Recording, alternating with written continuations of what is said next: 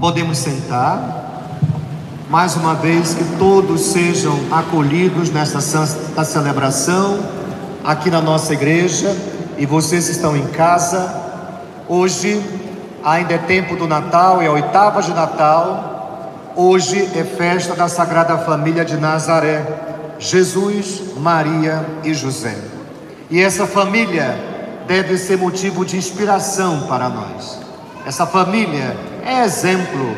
E como as leituras de hoje são pedagógicas, vale a pena você levar para casa esse boletim e ler a primeira leitura. É um passo a passo das relações familiares, como também a segunda leitura. Então, recomendo que você leve para casa e pode levar o boletim da missa de hoje e aprecie especialmente a primeira leitura. Porque hoje as leituras falam de família. Hoje celebramos a Sagrada Família, uma família que foi para Jesus uma escola. Jesus aprendeu a perceber o que é o amor através da sua mamãe e do seu papai. Jesus aprendeu a ser um homem de fé um judeu praticante, porque percebia que mamãe e papai eram praticantes da fé judaica. Então Jesus aprendeu muitas coisas, muitas das suas atitudes refletem o que ele vivia em casa com a sua família. E assim também nós. Nós podemos aqui perceber que os nossos valores pessoais o nosso sistema de crenças são herdados das, da nossa família. É a experiência familiar que vai moldando, de certa maneira, o nosso modo de pensar, o nosso modo de agir. Quer uma prova disso? Tente lembrar das experiências mais significativas de felicidade, de alegria da sua vida. Quais são os três momentos de maior alegria que você já teve na sua vida, de maior felicidade, de maior realização? Você vai perceber que há algo comum nessas lembranças: a sua família. Eu imagino que pelo menos duas dessas lembranças envolvem quem? A sua família. E são lembranças tão poderosas são momentos tão significativos na sua vida que moldaram o teu sistema de crenças, que estabeleceram valores para você no seu modo de ver o mundo. Esse é o papel da família. A família é a escola, é a escola da fé, é a escola do amor, é a escola do diálogo. Por isso, como é bom ver uma família saudável, como é bom ter essas lembranças que vocês tiveram agora. Essas lembranças são os nossos tesouros. Essas lembranças devem ser guardadas no mais profundo do nosso coração, para você perceber o quanto você é amado, o quanto você é querido, o quanto a família é importante para você. Mas é importante também que se diga nessa noite que não existe família perfeita. Se a família é o lugar da festa, é o lugar das nossas alegrias, da nossa felicidade, há momentos, há momentos que a família é o cenário, é o cenário do sofrimento. É o cenário que impõe na nossa realidade, não que queiramos, mas de certa forma chega até nós. E quando chega a esses cenários, quando a família está distante de Deus, principalmente quando a família está distante de Deus, ela deixa de ser essa incubadora do amor para ser geradora de feridas. Se você parasse para pensar do porquê você tem agido de certa maneira ultimamente, se você parasse para pensar o que tem causado um mal-estar em você, o que você tem percebido que às vezes você não sente vontade de voltar para casa. Se você pudesse analisar os teus sentimentos, as tuas emoções, aquilo que tem deixado um certo, uma certa náusea em você emocional, você há de perceber que uma das causas possíveis para isso foi alguma situação, tem sido alguma situação na tua casa, na tua família. E se você for a fundo nisso, você vai perceber que talvez seja uma situação mal resolvida com o seu pai, uma situação mal resolvida com a sua mãe, uma situação mal resolvida com algum, algum membro da tua família. Minha gente, aqui eu vou trazer à tona uma situação muito concreta que eu acompanho de forma muito corriqueira nos meus acompanhamentos familiares. E aqui eu me reporto principalmente para aqueles pais recém-casados, desculpa, para aqueles casais recém-casados e para aqueles, aquelas pessoas que estão no relacionamento e que estão tendo que acolher filho, filhas dessa pessoa, sendo que essa pessoa trouxe esses filhos de outro relacionamento. Eu vou trazer uma situação concreta aqui. Como educar filhos? Muitos pais entram em conflito na educação dos filhos. Muitos pais, por não ter sabedoria, criam mal-estar na família por não saber lidar com a educação dos filhos. Erro principal nisso, especialmente quando você se relaciona com uma pessoa que traz filhos de outro relacionamento. Minha gente, como é importante para evitar náuseas na família, mal-estar na família, esse pai, essa mãe, esse casal recém-casado aí, começaram a conversar. A conversar e estabelecer um pacto, uma normativa de como vai educar os filhos, e principalmente perceber que o papel da educação dos filhos não é só da mãe, não é só do pai, é dos dois. E para evitar um erro que causa um mal tremendo na família, que papai e mamãe, que o marido e a esposa conversem e estabeleçam uma linguagem única para educar os filhos. Que quando mamãe disser não, papai assina embaixo. Porque um grande mau exemplo algo nocivo e tóxico que você pode demonstrar para os seus filhos é a divergência explícita de papai e mamãe na educação dos filhos. Pode haver divergência? Sim, pode haver, mas resolvam isso só entre vocês dois. E resolvam mesmo, para quando chegar a lidar com os filhos, os filhos percebam que papai e mamãe, naquele ponto, pensam do mesmo jeito. Porque as crianças são espertas, adolescentes, idem.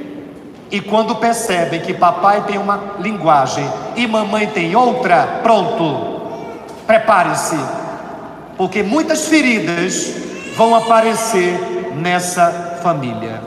Então peço também aos pais, procurem escutar também mais os vossos filhos porque muitas vezes estamos tão arraigados a uma forma de educação que recebemos que esquecemos que os tempos mudam.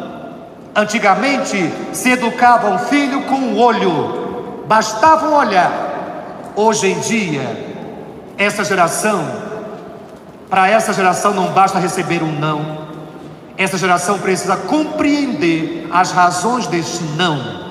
Isso é bom, isso é muito bom. Isso dá uma educação mais sólida, uma raiz mais profunda. Então vale a pena também você escutar seus filhos. Vale a pena também você saber se aquilo que você está querendo comunicar está chegando bem ao seu filho. Como o seu filho se sente com a educação que está recebendo em casa. Vale a pena escutar os filhos. Uma outra situação que eu também preciso e quero colocar para vocês aqui, e que tenho acompanhado em muitas ocorrências nos meus acompanhamentos, são as feridas já existentes na família. Minha gente, quando a gente não resolve situações da nossa família com os pais, nós temos um sério risco, uma grande probabilidade de levar isso para nossa família, de repetir padrões na nossa família. Eu nunca esqueci o que um jovem dissera para mim na sala de aula neste ano. Eu perguntava: Quais são os medos de vocês, meus alunos? Medo da morte? Um respondeu. Medo de perder o papai e mamãe? Outro respondeu. Porém, um me chamou a atenção. Padre, o meu maior medo é repetir os erros dos meus pais. Aquele jovem estava consciente de que ele não pode repetir um padrão. E assim eu digo: para cada um que aqui está. Qual tem sido o padrão que você tem herdado da tua família? E que esse padrão está se repetindo agora na tua casa. Tem gente que tem medo de coisa ruim que se faça para sua família. Eu não acredito nisso. Eu não acredito que outras pessoas sejam mais poderosas do que Deus. Mas eu acredito numa maldição que nós mesmos podemos conduzir de geração em geração.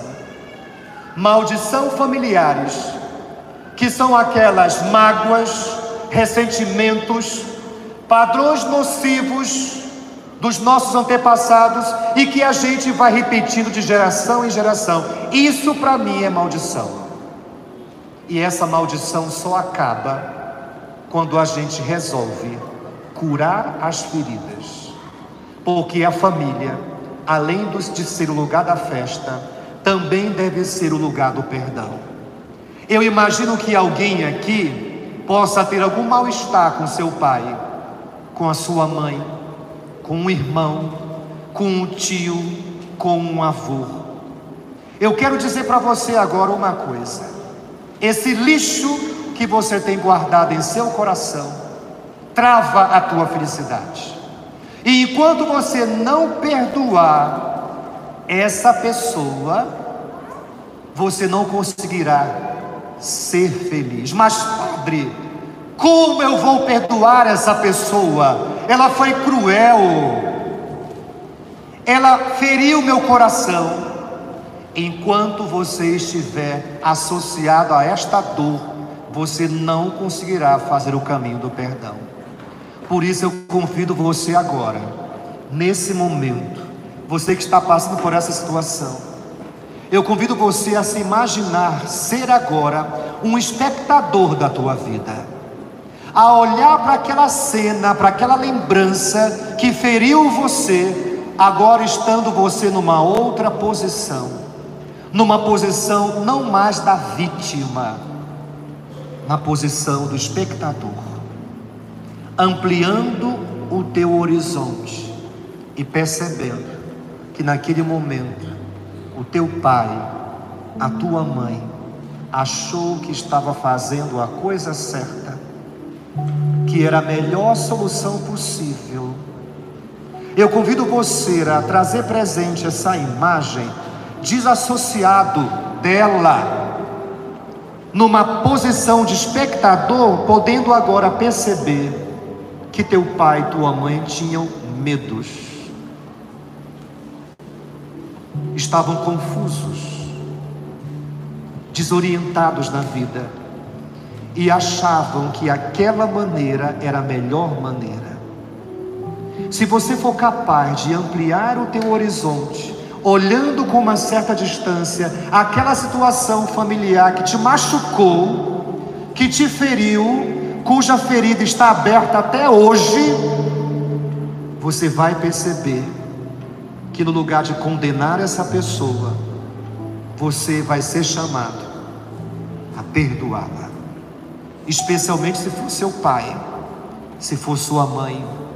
Que filho pode julgar um pai? Para um filho julgar um pai, uma mãe, precisaria viver a história do pai,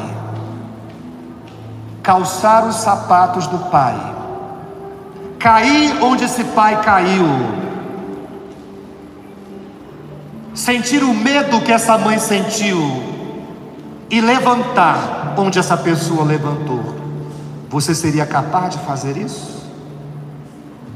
Por isso, no lugar de condenar, de julgar esse membro da tua família, eu te convido a perdoar, a perceber que a intenção positiva do seu pai e da sua mãe não era prejudicar você, não era, mas estavam tão desorientados que acharam que a melhor solução foi essa, que te machucou, que te feriu, mas que hoje, se você quiser, você pode dar o primeiro passo Senhor, eu quero perdoar o meu pai. Senhor, eu quero perdoar a minha mãe, a minha avó, o meu tio. Chega de carregar esse lixo. Chega. Porém, às vezes as relações familiares estão tão inflamadas que ninguém quer dar o primeiro passo. Ninguém. Porém, eu digo a você que está nessa mesa hoje. Você que está aqui você que tem se aproximado de Deus, talvez é você que vai ter que dar o primeiro passo e chegar para essa pessoa da tua família com quem você não fala, está distante, chegar com essa pessoa movida pela tua fé, pela tua experiência de Deus que você tem tido ao vir para a igreja, dizer para essa pessoa: Eu quero te pedir perdão se em algum momento as minhas palavras, as minhas atitudes fizeram você entender que eu quis o teu mal. Se você tiver a coragem de tomar essa atitude, é muito provável que estabeleça-se um, uma conexão e comece ali o caminho da reconciliação. Experimente se você não aguenta mais viver numa zona de trincheira de guerra, cada um no seu espaço para atacar o outro, eu convido você nessa noite a se preparar para depor as suas armas, abrir o seu coração e dizer para essa pessoa: me perdoe, se em algum momento o meu modo de falar, o que eu falei, o que eu fiz, chegou para você como uma ofensa. Coragem, minha gente, para Deus nada é impossível. Convido você a ficar de pé nesse momento e fechando os seus olhos e abrindo o seu coração. Convido você a trazer à tua mente alguma ferida aberta na tua relação com a tua, com a tua família. Deixe agora o Espírito Santo, se assim existir essa ferida, ele lembrar você desse mal-estar. Convido você, ao lembrar disso, olhar essa cena e perceber o quanto você sofre o quanto essa pessoa está sofrendo. E só há um caminho para superar isso: o caminho do perdão. Então vamos cantar a primeira parte todinha da oração da família, pedindo a Deus através dessa canção que nós possamos resgatar a nossa família, resgatar os laços familiares, cantando.